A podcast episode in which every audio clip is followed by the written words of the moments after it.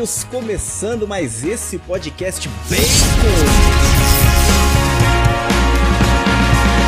Tudo bem com você? Seja bem-vindo no episódio 64 do Bacon Podcast. O meu nome é Lucas e junto comigo estão os irmãos Monzambani e a Fernanda.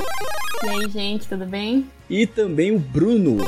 Pessoal, vamos lá, mais um. E estamos aí com a convidada especial, a escritora Clarice. Seja bem-vinda ao Bacon Podcast. Eu preferi não falar o seu sobrenome para não errar. Nós notamos. Por favor, se apresente, né? Se apresente, seja bem-vindo ao podcast. Eu percebi aí. E aí, pessoal? Bom, eu sou Clarice. O jeito certo é Schofield, mas eu não, não brigo por causa disso, não. Então, pessoal, como o Lucas já falou, né? Eu sou escritora. Publiquei meu primeiro livro esse ano, um romance voltado para uma história durante a pandemia. Então é algo muito recente, assim. É, e aí eu comecei a produzir né, um, um baita de um conteúdo voltado para literatura no meu Instagram e tudo mais. E, e aí, a partir disso, a, a coisa destrinchou, né? O Lucas me achou aí para poder falar com vocês um pouquinho sobre literatura. Um pouquinho só sobre mim, né? Eu tenho. sou novinha, né, gente? Eu tenho 21 anos. começando a vida aí. E eu estudo uma coisa nada a ver. Quando as pessoas falam o que você está fazendo, cara, eu faço faculdade de ciência da computação. Então, assim, é outra área completamente diferente. Mas eu até brinco, a literatura tem muito a ver com as datas mais que a galera imagina. Então, assim, muito legal isso. Muito bem, né? Então seja bem-vinda. É, os links, né? O link aí do, do seu perfil. O link também do Bacon você pode encontrar aqui na descrição para facilitar. Só dá um clique lá no nome que você já vai direto ali, seja no perfil da Clarice, seja no perfil do Bacon Podcast. E é isso, né? Então nós vamos falar, ela já bem introduziu aí, nós vamos falar um pouco sobre literatura, né? Os primeiros passos, né? Afinal, por que, que é tão importante assim a literatura na nossa vida, né? E por onde começar, né? Então é basicamente isso. Muito bem, meus caros nerds conservadores dessa terra de Santa Cruz. Acompanhe então mais esse episódio do Bacon Podcast.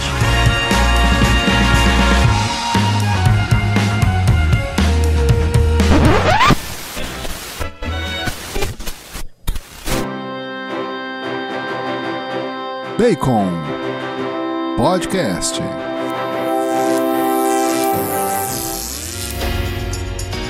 Bom, pessoal, antes aí de começar esse podcast, queria deixar um recadinho aí para você, que é o nosso ouvinte, que sempre tá acompanhando aí o nosso trabalho, né? Nós do Bacon que sempre buscamos entregar um conteúdo de qualidade, né? E sempre de forma gratuita. Então, todo o trabalho de edição, preparação, gravação. Porém, para todo esse trabalho, para que todo esse trabalho funcione, às vezes exige algum gasto, algum investimento. E, infelizmente, nós estamos prestes aí a perder a plataforma que nós utilizamos utilizamos, seja para gravação, para as captações, seja do vídeo, dos áudios, e que depois são as fontes, né, que nós utilizamos para edição, para entregar os episódios com maior qualidade para você. Nós já há algum tempo não falamos da campanha do Apoia-se, mas a gente precisa muito da sua ajuda, né? O programa ele, ele cobra em dólar e todo mundo sabe que o dólar tá bem caro. Então vai lá, né? Acessa o link que está na descrição. Você pode nos apoiar com um real, com cinco reais, com dez reais. Fica a seu critério, né? Só pedimos então que você possa colaborar com a gente e, se possível, todos os meses. Contamos, né, com a sua colaboração. Desde já, muito obrigado e Deus abençoe.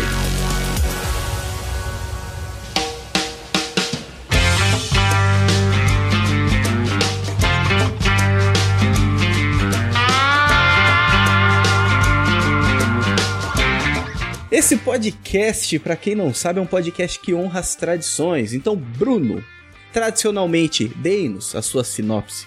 Eu queria dizer que ultimamente eu só entro em fria. Faz tempo que a gente não fala de um filme para dar a sinopse do filme. Então eu vou ter que me virar nos 30 de novo. Então vamos lá, a gente vai falar um pouco sobre literatura. A gente trouxe uma pessoa que não só conhece muito de literatura, mas já escreve também. Então, apesar da pouca idade, ela tem muita bagagem. Então ela vai trazer um pouco dessa bagagem de literatura pra gente, porque eu, particularmente, não entendo nada de literatura nem filme direito dos clássicos eu vi, então a gente vai aprender muito juntos aqui hoje. Atualmente você tá assistindo Marvel, só essas coisas, né? Só o que não presta a gente tá vendo, né?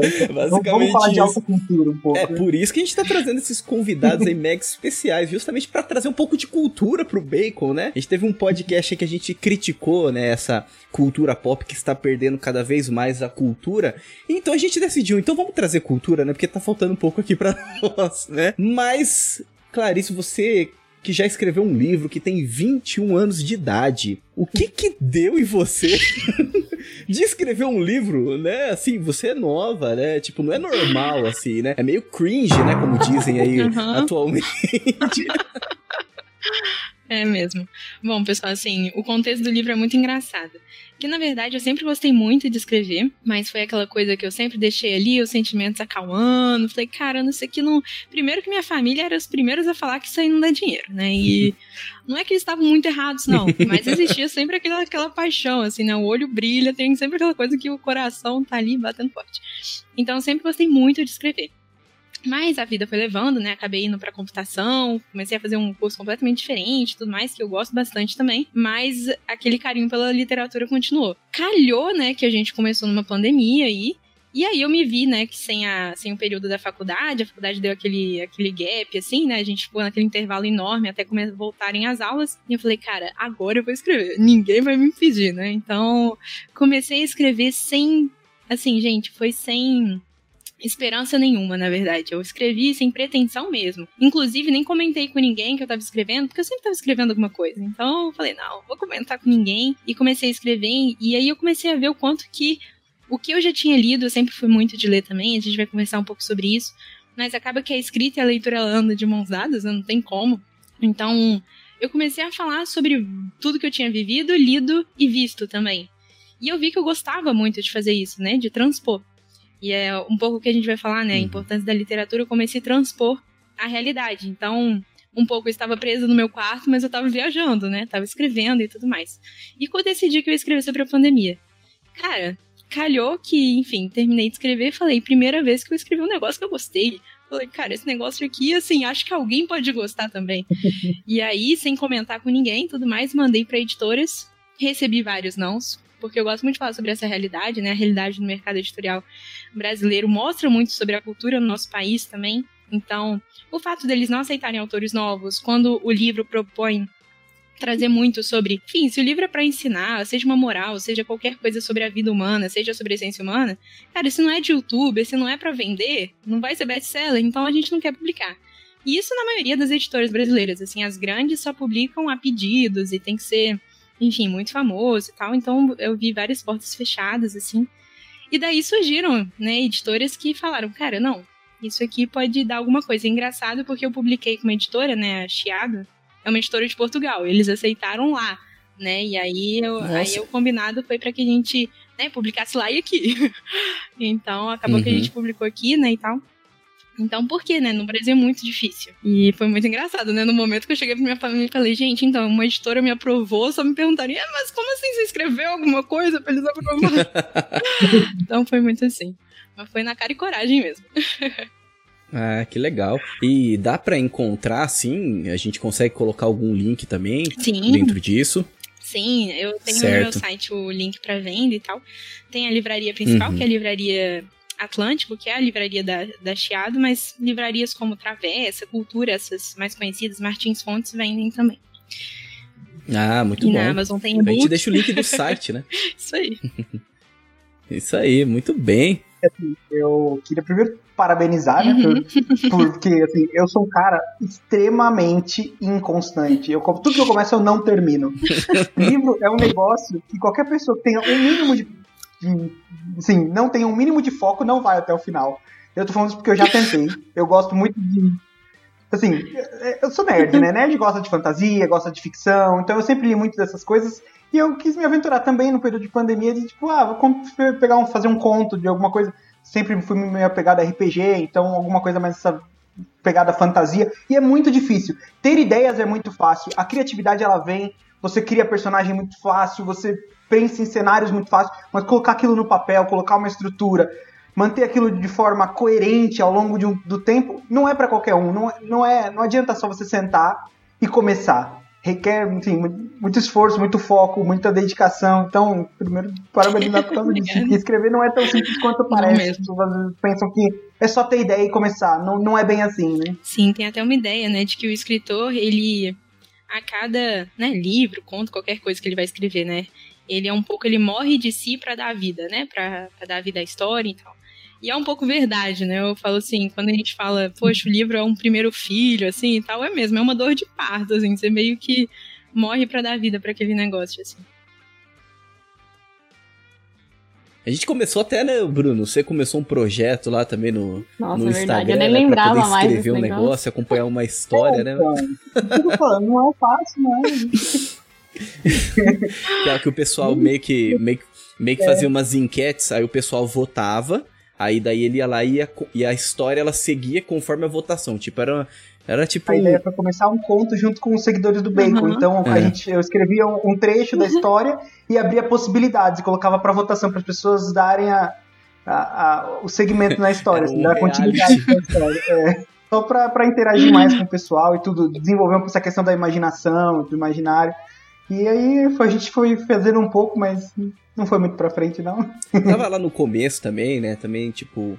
Às vezes o público também não acompanhava muito essa parte, assim, mais, né? Mais séria da coisa, assim, mas. Mas quem sabe, né? A gente E é não muito continua. culpa minha, como eu falei, eu sou muito inconstante, né? Então eu podia ter dado um pouco mais de foco, talvez, quem sabe? Mas quem sabe, né? A gente não volta aí, né? Vamos ver, né? Eu ia falar sobre literatura, então, pensando aqui num público que talvez esteja iniciando, né, nesse sentido, talvez assim, não saiba muitas vezes qual é a importância disso pra nós. Porque querendo ou não, a gente aqui na a nossa educação aqui no Brasil, ela é muito desmotivadora pra esse lado, né? Eu lembro que quando eu estudava e tinha que ler o curtiço, você ficava, meu Deus do céu, cara, por que, que eu tenho que ler esse negócio, entendeu? Então eram umas coisas assim que, que não, não atraía na gente, né, pra uma leitura. Era uma coisa que não tinha muita conexão também é, com, com aquilo que a gente vivia, pelo menos com aquilo que eu estava vivendo naquele momento. Querendo ou não, a gente busca uma certa conexão, né? Por que é tão importante assim eu adquirir uma cultura literária? Querendo ou não, a literatura, ela, igual você falou muito bem, né, na nossa cultura tem muito desmotivado, né? Aqui no Brasil a gente entra na escola, os livros geralmente são obrigatórios, você vai ler porque estão mandando, e você não consegue ver nada além daquela daquele mandato e o professor não vai além da história também. Isso acontece muito, né? A gente, sei lá, vai ler um Dom Casmurro e a gente sabe que aconteceu isso, isso, e isso, e tem uma capitu e aconteceu etc, etc, mas é só. E aquela história tá ali num momento da, da, da escrita de Machado, mas não tem nada a ver com a minha vida atual. E esse é o problema, né? A gente esquece de algo que é fundamental na literatura, que a literatura, né, a grande literatura, principalmente quando a gente pensa nos clássicos, né, que a gente já pode falar de olhos fechados, que são grandes livros, são realmente é, fonte da essência humana. Então a gente vai estar sempre falando daquilo que o homem sempre foi. Querendo ou não, quando a gente pensa, sei lá, a própria filosofia surgiu da literatura, né, dos mitos, das histórias contadas. Então, quando a gente fala da profundidade da própria vida e etc, a gente tem que pensar, a primeira coisa, a gente tem que pensar na literatura. E hoje a gente tá em, tem dois extremos, né? Tem ou o extremo de que a pessoa ela vê a literatura só como um- alguma coisa fazer umas provas, eu tenho que saber, por, enfim, uma cultura geral obrigatória e tal, não tem nada a ver com a minha vida, né, na prática e etc. Ou então acontece também, né, a pessoa que diz que gosta muito de livros, né, e isso é o que mais vejo, assim, é até um pouco triste, a gente olha naquele esquema no Instagram, tem muitos booksgram agora, né, que são esses perfis que falam de livros, eles vão estar o tempo inteiro falando de livros, assim, muito modernos e tal, nada contra, existem livros muito bons, mas com foco totalmente no prazer, né? O prazer ali do ler como se fosse qualquer outra atividade, qualquer outro hobby. Pode ser sim também um prazer, inclusive deve se tornar, né? Ler também é um exercício, né? Exato, tem que se tornar, entendeu? Tem que ser um momento de descanso e tudo mais, mas não apenas. A gente tem que saber dar o valor da literatura muito mais do que simplesmente, né, sei lá, andar de bicicleta não tem o mesmo valor que, que ler um livro, né? E esse é o problema, a gente estaria comparando duas coisas que são de valores completamente diferentes, porque, de fato, né, a importância da literatura na nossa cultura é a gente aprender a conhecer o ser humano, conhecer o homem. E isso vale para qualquer pessoa, qualquer época, em qualquer profissão, né? Isso é muito importante. A gente fala muito de imaginário aqui no Bacon, né? E não tem como a gente pensar em imaginário sem pensar em literatura. Né? Ou qualquer outra realidade de arte que enriquece o imaginário é muito moderna comparado ao tempo da humanidade. Então a literatura sempre foi a grande fonte de imaginário e ela é, é a arte que né, já foi testada várias vezes, então civilizações foram fundadas baseadas em literatura, coisa que a gente não vê do cinema, por exemplo. A gente fala muito de cinema aqui, então a gente até citou um pouco disso no último podcast, né, do, dos anos 90. Então, é, os nossos convidados trouxeram um pouco disso também, mas é, essa questão de que a literatura ela já deu grandes exemplos do quanto ela é válida para a humanidade, né, para o desenvolvimento cultural e para o desenvolvimento de civilizações, então é indiscutível a importância dela, independente se o livro é do seu gosto, não é do seu gosto, se ele é de fácil acesso, se é fácil a leitura dele ou não, se ele pode ser traduzido ou não, porque tem livro que se você traduz ele até perde muito do conhecimento. Então, mas é, é indiscutível quanto ela é base, seja para a sociedade cultural, seja para a visão política, mas essencialmente para filosofia também. Então, se você gosta de escutar gente, se você quer saber mais de cultura pop, você quer saber mais de filosofia, quer saber mais de catolicismo, você tem que começar por literatura. Né? Você precisa de uma base do imaginário, de uma base até do, do da sua própria língua, para que faça sentido os outros livros que você vai ler, né? Não tem sentido você querer enriquecer o seu conhecimento, enriquecer né, a sua cultura sem uma base. E a literatura, ela é a base, indiscutivelmente falando. Assim, não tem como você criar uma base de outra forma. O cinema, ele pode até quebrar um galho, mas a base real mesmo é a literatura. E é aquela coisa, né? A literatura, o que difere ela de uma obra, assim, é, biográfico, difere ela de um, de um livro de história, né? A literatura de ficção, uhum. né? É porque ela também imagina, né? O Bruno falou do imaginário. É porque ela imagina algo que não aconteceu ou que pode acontecer. Então ela traz elementos reais, concretos, não coisa subjetiva, abstrato, mas coisas reais. E ela imagina algo que poderia ter acontecido, algo que ainda pode acontecer. Tanto que muitas vezes a gente se depara aí, né, com alguns livros que estão se tornando pura realidade nos, nos dias de hoje, né? A gente cansa uhum. de falar de 1984, as obras de George Orwell, principalmente quando se fala de distopia, uhum. né? O negócio parece que está cada vez mais presente. Então a literatura ela tem essa capacidade. Então por isso que tem essa ligação total com o imaginário. Além, é claro, de nos ajudar de forma muito profunda na questão da percepção e na questão da linguagem. Então, percepção no sentido de é quando eu isolo algo e a partir do momento que eu isolo algo do todo, eu passo a compreender aquilo de forma mais profunda, né? Então a literatura, ela tem esse exercício que é muito interessante, né? Você isola do vertical para entender no horizontal. Então, é algo muito pequeno, muito simples, porém que é abordado de forma tão profunda, tão intensa, que você passa a compreender aquilo ali de uma forma muito mais profunda. É, realmente desenvolve essa questão da sua percepção, desenvolve o seu imaginário justamente, e a linguagem, né, porque também te, te ensina a trazer conceito para as coisas. Eu percebo, eu conceituo, aquilo se torna uma linguagem, aquilo alimenta, né, o meu imaginário de certa forma.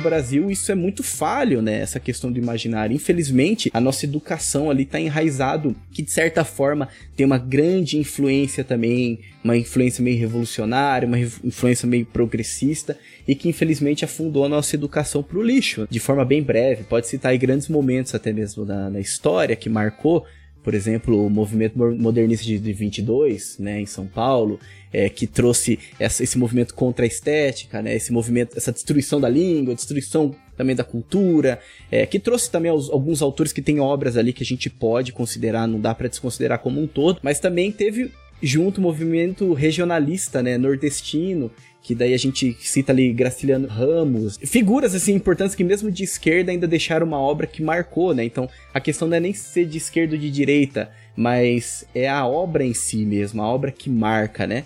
E depois, nos anos 60 ali, que a coisa desengolou de vez, né? É, com o golpe militar, é, os autores que começaram a trazer mais esse lado da esquerda mesmo, para nossa cultura, para nossa literatura, começou a desconsiderar obras e autores assim grandiosos, né? E, e que acabou afundando cada vez mais a nossa educação, que é da forma que ela se encontra hoje. Né? Um resumo bem geral, assim, bem, bem rápido, para também explicar um pouco, né, de tudo isso que aconteceu. Inclusive o Olavo ele fala que é a geração predatória, né? São os predadores, né, que destruíram ali todo é, um acervo cultural que o Brasil possuía e que hoje a gente está buscando fazer esse resgate, né, querendo ou não. Vamos lá então, né? se a gente quer começar na literatura, Clarice, por onde a gente pode começar? Porque querendo ou não, é, o reflexo de tudo isso, dessa educação, desse, dessa essa perca da cultura, né? Ele ocasionou no que a gente chama hoje desse esse ambiente sonoro que nós temos no Brasil, né? Que são as novelas, Sim. que é os reality shows, os jornais, música, né? Então, isso é tudo um reflexo disso, querendo ou não, dessa cultura aí que se afundou. Como que eu posso então mesmo com todas essas porcarias que existem, né? Como que eu posso ainda assim é, começar é, me aprofundar na literatura, mesmo que seja um começo, mas qual é o caminho, né? Por onde eu devo seguir? Olha, Lucas, eu digo assim, primeiro passo na vida, né? A gente precisa, igual você falou muito bem, é, dois pontos principais. A gente tá diante de uma sociedade que tem muito barulho, né? Então a gente vai estar rodeado de novelas, realities, enfim. Rede social é uma coisa absurda, né? Que a gente se prende sem nem ver. E uma das coisas que mais aparece no meu Instagram é pessoas desesperadas falando: não consigo, eu até quero, né? Eu gostaria de perguntar para você como começar. Mas não adianta, eu pergunto e não faço, né? E tem esse ponto crucial, porque, uhum. poxa, é lindo falar eu quero começar, né? E a pessoa fica ali meio mergulhada em milhares de coisas e não consegue tirar o tempo para ler né? Uhum. E aí o que que parece? Que na verdade a vida. Não, mas a minha vida é muito corrida, né? Tem gente falando, não, Clarice, mas você consegue, né? Mas é porque a minha vida não tem como. E eu, cara, que, que vida é essa que você tem que todo mundo tem igual, entendeu? Não é bem assim. Então, então de fato, acho que a primeira coisa, né, a gente se dá conta que a, a literatura, né, não é para pessoas escolhidas, dotadas de, né, de dons e dotes é, especiais, né? Igual você falou, poxa, eu quero começar na literatura. É possível. Essa é a primeira coisa que tem que estar claro. Por quê? Porque no momento que a gente começa, a gente se depara com um monte de dificuldade. Inclusive, o próprio Bruno comentou, né, no começo, a própria constância é muito difícil, porque literatura custa, é difícil, não. Eu, eu gosto de falar muito, até porque porque as pessoas às vezes idealizam coisas, né? Eu gosto de mostrar muita vida real, assim. Pô, a galera idealiza, né? Pô, escritor, não sei o quê, né? Deve ser mó gênio. Não é assim, gente, né? Assim, eu luto todos os dias porque eu preferia estar na frente do sofá vendo um Netflix do que lendo, sei lá, deixa eu ver o que tem perto de mim aqui. Julian Marias. Do que lendo Julian Marias. Pô, cara, é muito mais gostoso eu estar na frente do Netflix. E eu falo tranquilamente, preferia. Muitas vezes. Mas existe a Clarice que tomou uma decisão. E eu preciso segui-la.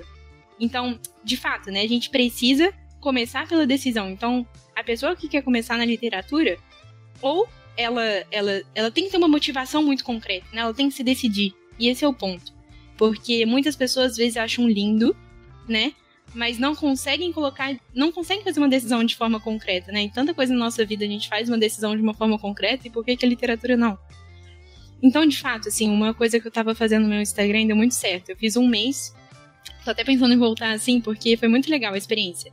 Eu fiz um mês no Instagram lendo todos os dias, o mesmo horário, 20 minutos. Então eu abri uma live. Gente, era muito engraçado, porque eu abri uma live, eu não falava absolutamente nada, eu só pegava meu livro e começava a ler. No primeiro dia, gente, é até um experimento, assim, né, pra gente analisar as pessoas. Então, no primeiro dia, brotaram, não sei da onde, 120 pessoas para me ver lendo pessoas indo comigo, assim. E eu fiquei, cara, não, não era muito normal ter 120 pessoas numa live sem falar nada, né? Eu não tinha, nem tinha feito uma propaganda, assim, nem nada. Mas eram 20 minutos lendo. E aí eu entendi. As pessoas querem ajuda, né? para conseguir um horário e um compromisso fixo. Então elas simplesmente criaram um compromisso de que o meu momento de leitura lá com a Clarice era meio-dia, 20 minutinhos antes de almoçar. E foi muito engraçado, né? Mas claro, ao longo do tempo esse pessoal foi diminuindo, né? Porque constância, né? Aquela motivação inicial vai sumindo e tal, você já faz a. É, total, assim, mas. Claro, né? Por quê? Porque, primeiro, natural. Mas eu até falei, né? No último dia foram 30 dias direto, assim, todos os dias. No último dia eu falei para as pessoas que estavam lá, eu falei, cara, vocês já conquistaram o hábito de leitura, eu não preciso estar tá aqui. Eu tenho certeza que amanhã vocês vão voltar aqui e vão ler. E eu não preciso estar tá aqui para ajudar. Isso é um fato, né? Então, começar com o hábito da leitura, essa decisão de colocar. Eu falo tranquilamente assim, coloca um horário concreto, não espera o momento ideal. Não existe momento ideal. Né? A gente está diante de uma É, isso é uma verdade. As pessoas ficam esperando, né? Ah, não, mas quando eu tiver minha casa de campo, com barulhos de pássaros, com meu livro no colo e a rede, cara, não vai acontecer. Você tem que ler. Você me convida para um churrasco. Exato. Tipo assim, Cara, não, então a pessoa fica, não, mas quando eu tiver minha máquina de café pra eu fazer um café enquanto eu vou ler, eu fico, cara, pelo amor de Deus, entendeu? Quando eu tiver o meu charuto, o meu whisky. Exato. Isso já é outro nível, né? A pessoa já.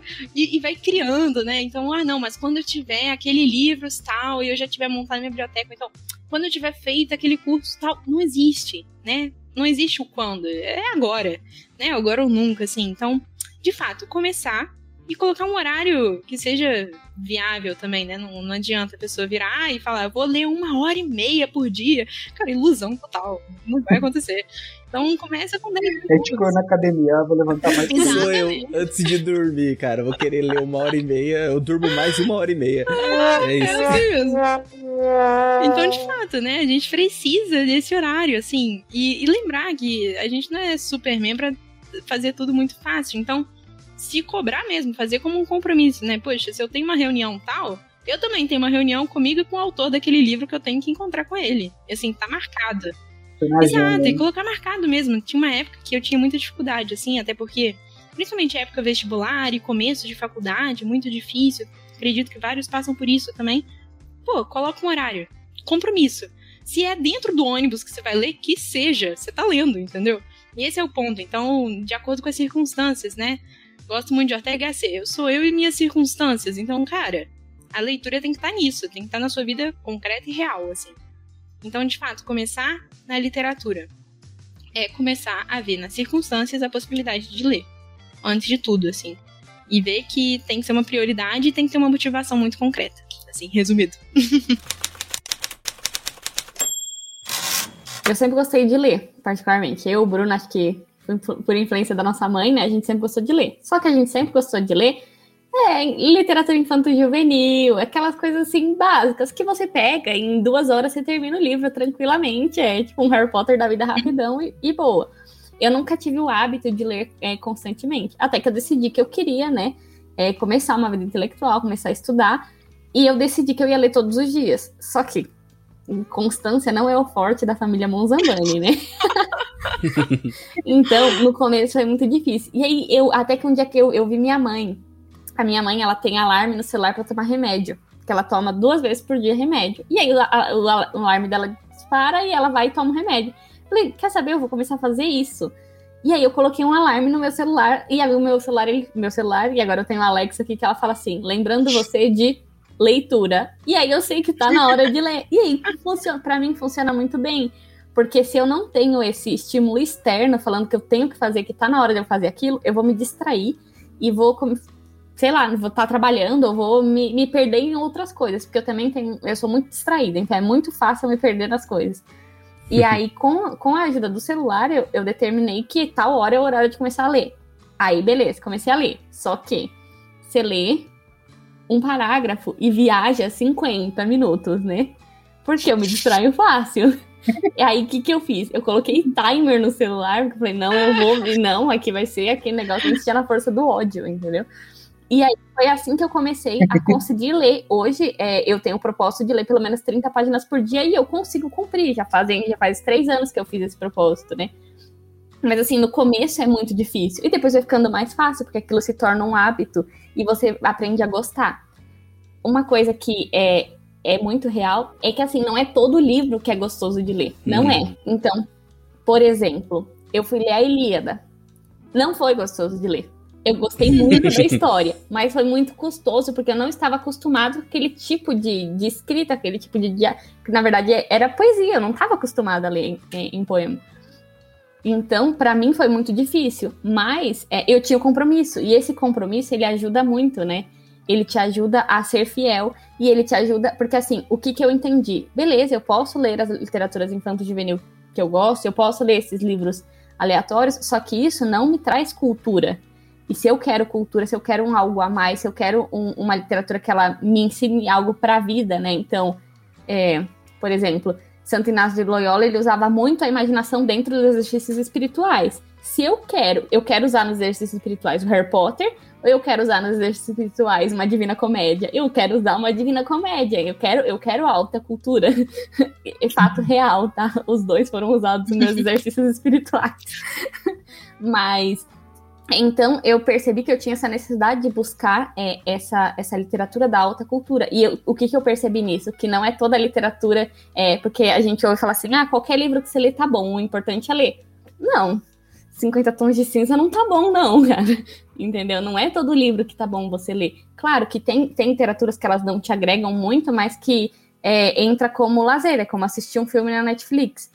Mas tem literaturas que, na verdade, fazem até mal. Exemplo, 50 Tons de Cinza. Não é o tipo de, de, literatura que a gente nunca vai recomendar aqui neste podcast. Então, a gente também tem que é, desmistificar isso um pouco, né?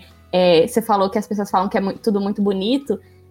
Mas não é. A vida real é que nem sempre é fácil, nem sempre é gostoso, e não é toda literatura que, que você deve ler. Você tem que tem que ter discernimento até para isso. Se você tem que ter discernimento para escolher uma série para assistir, você tem que ter discernimento na hora de escolher um livro também. Eu acompanho o Gurgel e, tipo, eu não escrevo, né? Eu só tento ler só, mas acompanho ele, né? Parece um pai, né? tipo, mas ele sempre fala isso, né? Se você começa a ler um livro ali, aí tem algumas, algumas páginas ali. Se você chegou àquela página e não vai, para. Melhor parar e ir para um outro do que você forçar, né, a leitura. E tem aquela coisa, né, assim, completando o que a Fê falou ali, que é uma coisa que, assim, a gente tem que pensar, né, que na literatura, de fato, vão ter livros que são muito difíceis. Só que existem momentos para eles, né? É igual, sei lá, uma vez eu fui ler, eu dou esse exemplo porque é um fato, assim, fui ler o Crime e Castigo, tenho total consciência de Dostoiévski, assim, que Dostoiévski eu, eu gosto muito da escrita dele, inclusive tô lendo outro dele agora, mas na época que eu fui ler Crime e Castigo eu não tinha nem, assim, força psicológica para conseguir enfrentar o livro. Então, de fato, né, existem momentos. E, e, não quer dizer que eu acho o livro ruim ou que eu não vou deixar, eu vou ler ele nunca. Não, de forma alguma. Mas, de fato, uma pessoa que tá começando, cara, não precisa ler Ilida. É um grande clássico, né? Divina Comédia. Grande clássico, maravilhoso. Acho que todos têm que ler alguma vez na vida, Sim. mas não precisa ser agora, uhum. né? Assim. E é aquela coisa, igual a Fernanda falou, às vezes você tem, gosta muito, né? Sei lá, li na minha vida inteira. Eu conheço muitos assim que me mandam mensagem e falam: Nossa, mas eu sempre li é, fantasia, eu sempre li coisas voltadas para isso. O que, que eu faço, né? Procura um, um, um, intermediário, né? Procura começar com algo que vai te ensinar e que seja ao mesmo tempo isso, né? Eu falo, cara, lê e relê Tolkien. Sabe? É porque ele vai muito além. Ele é a fantasia com total ensinamento, assim, pra sua vida. Né? Então você já vai além. É e reler Nárnia. São livros. Inclusive, Nárnia é um livro super tranquilo de ler, totalmente assim, infanto-juvenil total, que para um adulto, se ele consegue pegar o que há por trás, o simbolismo ali, ele aprende muito. Né? Então, fazer esses intermediários e, e claro, né? Vai no que você tem interesse. Eu até brinco assim, cara, se você tem interesse em carro, começa a ler sobre carro, entendeu? Começa pelo que você tem interesse, porque, de fato, eu vou te recomendar que você vai ter que ler outras coisas muito mais complexas na sua vida. Mas pode não ser agora, né? Você pode criar um plano de leitura. Eu até brinco assim, cara, não vai fazer um plano de leitura de dois meses, três meses, seis meses. Legal ter um assim mas faz um pra vida. Planeje, sabe? Tem uma. Um dia na minha vida eu quero ler Divina Comédia, um dia na minha vida eu quero ler Divina Comédia. Eu falo isso porque, por mim, assim. Meu sonho é ler ele no original, entendeu? Então, claro, a gente pode fazer esses planos meio ilusórios, assim, mas para pensar além também. Lembrar que a nossa vida, né, a gente não tem que ficar fazendo esse. Essas contas baixinhas de o que, que eu vou ler esse mês. Não, né? Exato sair dos quadrinhos, né? Porque eu tô, tô lendo quadrinho e não, não. E não leio o que tem que ler, caramba. Acha um intermediário aí. Isso que você tá falando. Porque, por exemplo, Harry Potter que a Fernanda falou assim, eu, eu pedia, de, lançava o livro, eu pedia de aniversário, pedia de Natal, era o livro, e eu lia o livro em dois dias, três dias, e aí eu, depois eu relia, só que eu não conseguia sair disso. Porque eu ia pegar outro livro não interessava, então eu voltava pro Harry Potter. Eu li, tipo, várias vezes o mesmo livro, várias vezes. Então eu relia, relia, relia, relia. Porque eu gostava de ler, eu gostava da história, eu ficava imaginando. Aí o Senhor dos Anéis abriu essa porta para mim, assim, de, de, de, perceber que essas coisas a mais, assim. E eu comecei a ler com a mesma intensidade, com a mesma velocidade, porque eu sou assim. Eu falei que eu não sou constante, mas eu começo um livro, eu às vezes nem durmo para terminar logo ele. Só que eu não consigo manter a constância. Se eu não embalei desse jeito, é muito difícil terminar o livro. Então eu tenho esse grande problema. Então, Tolkien também foi desse jeito, foi muito rápido, foi muito simples. Muitas biografias da minha biblioteca católica vai no embalo de uma vez, assim. Mas é, é isso, assim, se não me atrai muito, eu tenho muita dificuldade. Então, essa questão de criar um plano, de se preparar, de, de saber que aquilo é muito importante para o meu desenvolvimento, também é, eu preciso colocar isso mais em prática.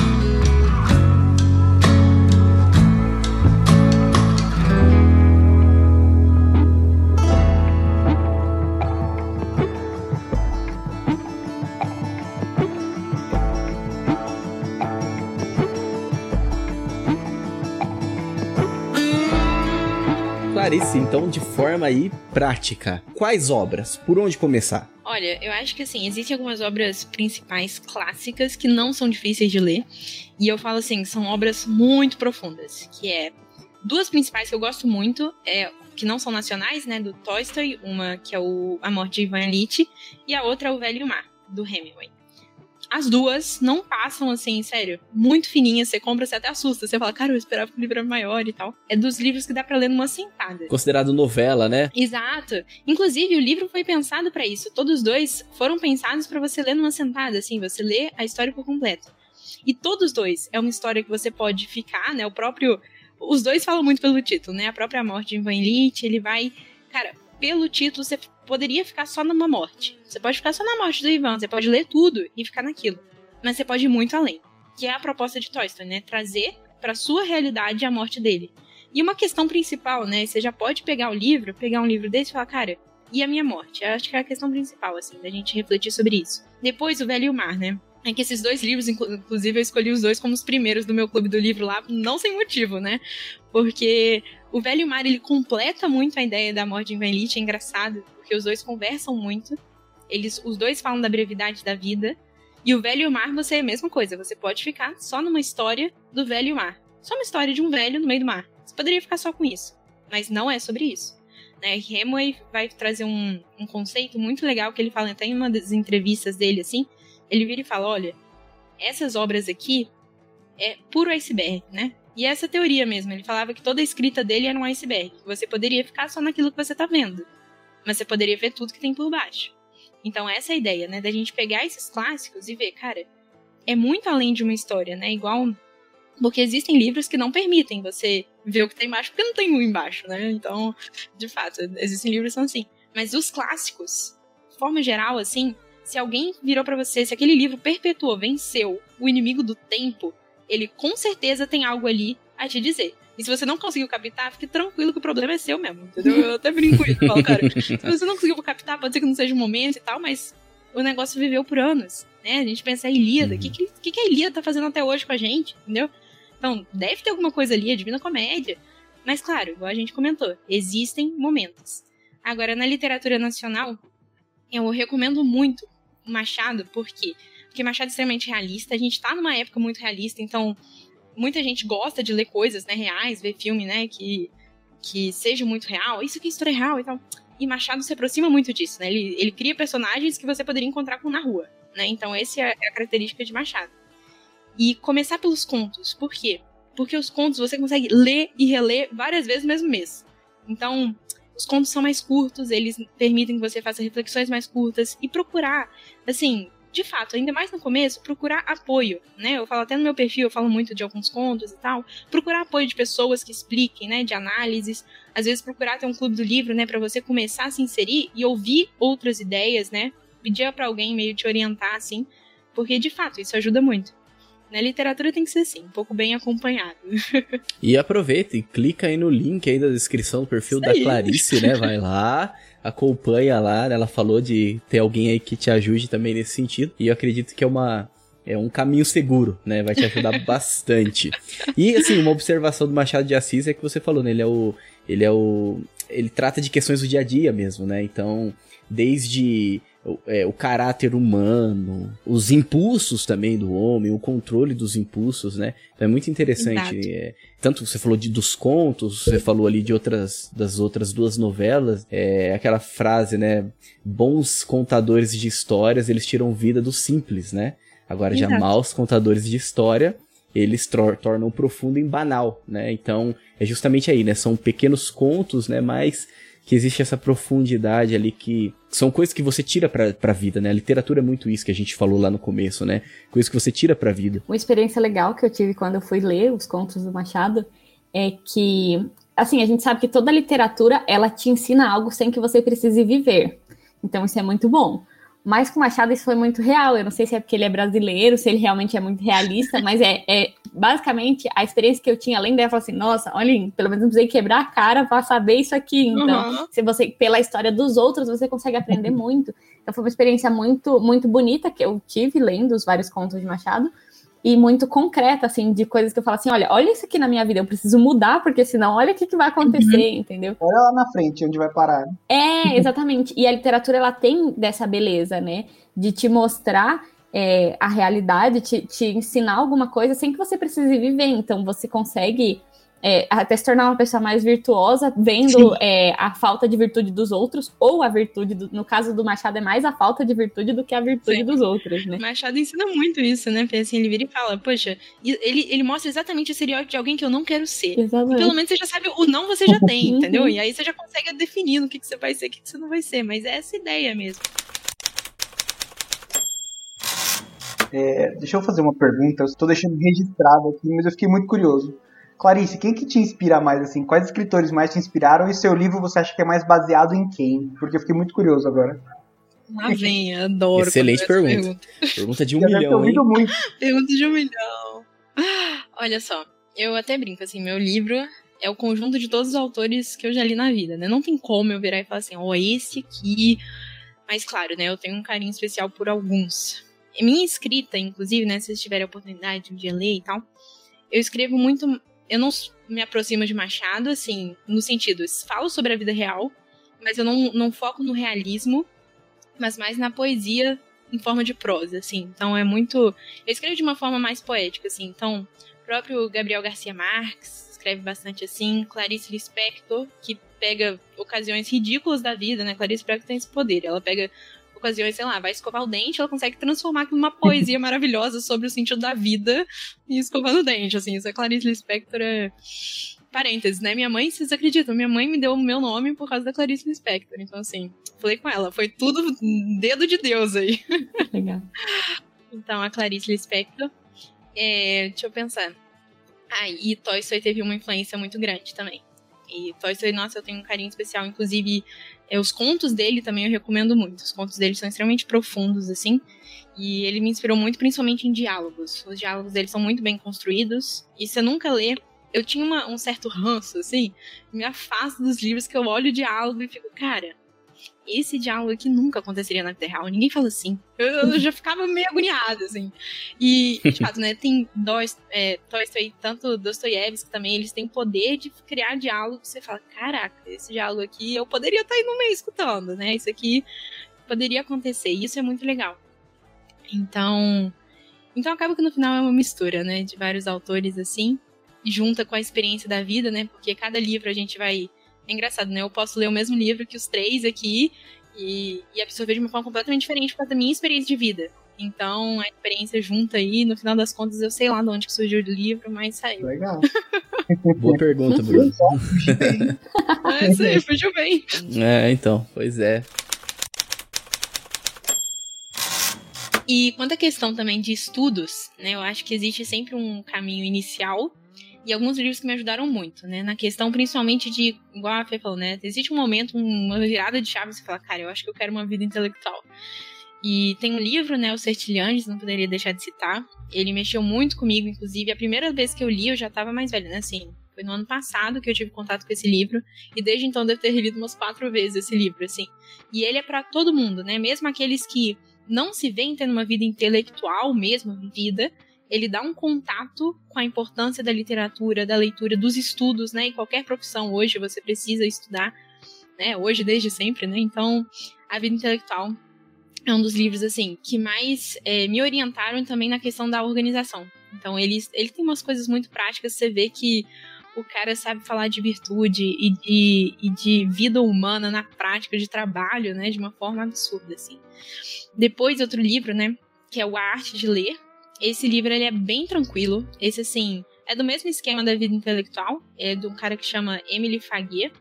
né? E é um livro muito bem escrito, assim, ele vai trazer umas ideias sobre a literatura de diversos tipos, né? Ele traz uma ideia sobre literatura de sentimentos, que seria a literatura que a gente está falando aqui, né? Ele traz também ideias de é, livros teóricos e livros de estudo. Ele faz uma comparação, né? Ele traz tipo os inimigos da leitura. Ele fala também. Então ele dá meio que assim, toma todas as armas para você começar a ser um bom leitor. Né? O próprio título já já orienta. E depois um último, que foi é, do C.S. Lewis, assim, o C.S. Lewis, cara, é cabuloso, né, assim, eu gosto de todos os livros dele. Mas é um livro que chama Uma Experiência em Crítica Literária. Ele, ele vai trazer uns ensaios, assim, que é muito legal porque você acompanha o fluxo meio de consciência do C.S. Lewis. Parece que ele tá conversando com você sobre os livros que ele vai trazer. Então, para quem nunca teve contato, né, com, sei lá, como é que eu faço uma análise de um livro? Como é que eu posso ir além né? Pô, Clarice, você falou aí no iceberg, né? E no fundo lá, mas o que, que eu posso fazer? Cara, você precisa ter um mínimo de uma crítica literária, você precisa ter um mínimo da capacidade de analisar o que, que você pode fazer.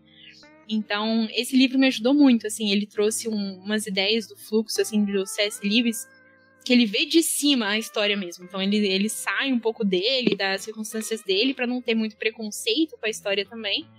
E, e vai trazendo umas críticas muito legais e umas observações sobre a própria leitura, né? Ele como leitor, então é muito legal você pensar, poxa, esses livros eram um baita de um leitor e tal, então eu quero também. Então é muito legal esse livro. Acho que esses três, assim, já dá pra orientar um começo, sabe? E a partir daí, ó, desbravar os livros. É, anotado aqui. Anotado para ler. Mas uma observação, assim, né? Você falou da vida intelectual e tem muito a ver com aquilo que, que a gente também estava falando no começo, né? Sobre a questão da disciplina, né? Então é um livro que ajuda muito nesse sentido, né? A se organizar. Mas também é um livro. A gente já acho que já comentou já alguma coisa acho sobre, né? A vida intelectual aqui, né? Acho que Acho que já comentou, acho que no Nerd ou Intelectual, é, né? Nesse episódio a gente comentou sobre isso. Mas é interessante também porque Pat Sertilange, né? Ele também ele transcende, né? Então ele fala da vida intelectual também como uma vida também, onde você tira toda a desarmonia. Ele fala que a fragmentação ela corrompe, né? Ela corrompe a nossa razão e ela nos impede de buscar a verdade. Então, o livro ele fala sobre essa busca da verdade. É muito interessante porque ele fala sobre o cuidado com o corpo, né? Fala sobre o cuidado com o espírito, fala sobre a disciplina, e eu acho que isso é muito bom. E se você que tá ouvindo ainda não leu, você tem que ler agora e você tem que ler daqui uns 5 anos, porque também tem essa uhum. experiência de você reler, principalmente quando você tá começando. Eu tô começando a vida intelectual, quero ler. Beleza. Aí depois de alguns anos, quando você lê de novo. Reler pra você pôr em prática, porque eu nunca pôr em prática direito isso. Aí eu 500, né? É, é, eu tô falando porque eu tô relendo, eu tô relendo agora, entendeu? Então, quando você relê a coisa, é, você começa a pegar alguns pontos que você não tinha ass, a, assimilado lá atrás. Então é, é, muito bom, assim. É uma experiência muito boa, assim. É aquele livro também que te leva, de certa forma, uma experiência consigo mesmo, uma experiência com Deus também. Então, isso que eu tô, tô gostando muito, assim. Tô vendo mais esse lado, assim, do livro, né? Dessa releitura.